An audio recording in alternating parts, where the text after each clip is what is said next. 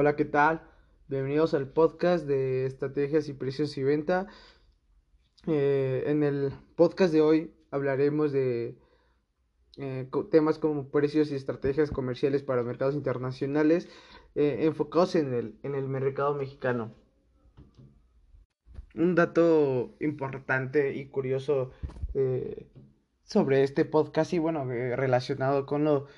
con las estrategias internacionales es que eh, México tiene una gran frontera con Estados Unidos, eh, el cual eh, tiene algo, se ha tenido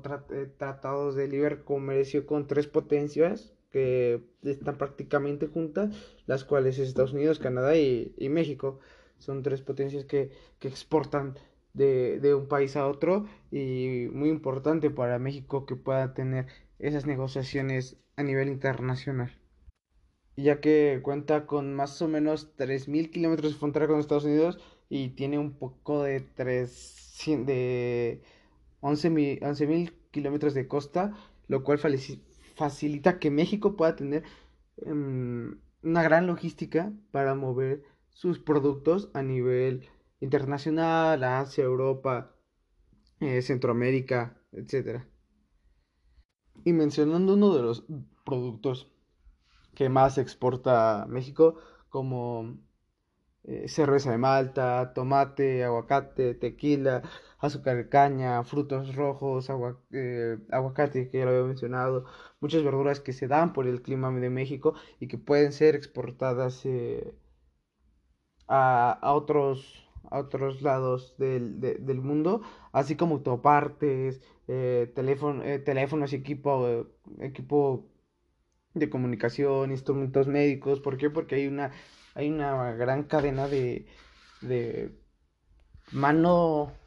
mano de obra o capital humano, el cual está aquí en México, como podría ser Chrysler, una ensambladora que está aquí en Toluca, que es muy grande la empresa y que exporta después esos autos a, a, nivel nacional y también a nivel internacional.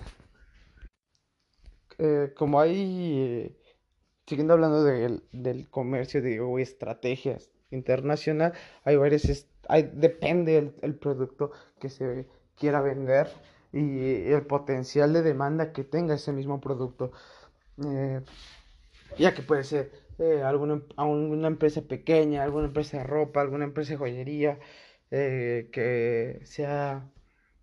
un producto mexicano, que la empresa le esté yendo bien y quiera exportar para que puedan conocer su, su producto. Dependería de la facilidad de comprar. ¿Cómo sería tan fácil comprar un producto si es mexicano y si es innovador? Eh, a lo mejor encontrar la venta por internet, que sería lo más fácil, lo creo que todos tenemos a la mano hoy por hoy, y poder encontrar los clientes para que haya la oportunidad de comprar, que haya la oportunidad de compra en distintos países y así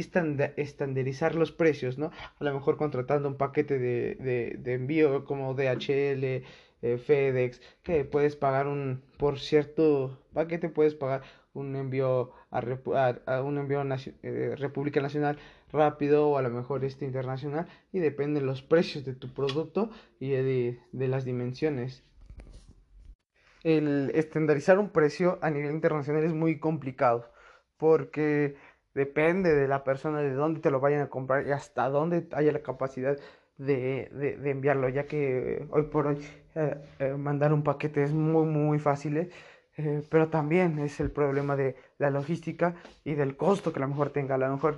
tener estrategias como de ciertos cierto número de, de, de productos vendidos o por precio y así a lo mejor dar un envío gratis para que tu producto y tu empresa tenga esa imagen, que esa facilidad, esa oportunidad que le das al cliente y tú poder conseguir un poco más de más de dinero. Así como el transporte que va a ser que lo más seguro es que sea por una por una intermediario, alguien de transporte intermediario que sea muy importante conseguir eso para que tu producto vaya seguro y con, con, con confianza. igual que la imagen de la marca es muy importante eh, tenerla presente en todos en toda presentación a lo mejor desde la presentación de empaque de la presentación de fotos para que el cliente tenga te tenga identificado y tenga una gran satisfacción que te está adquiriendo un producto de calidad no importa el, el lugar el de origen del producto y por lo que por los filtros que suele pasar un, un envío a lo mejor de país a país.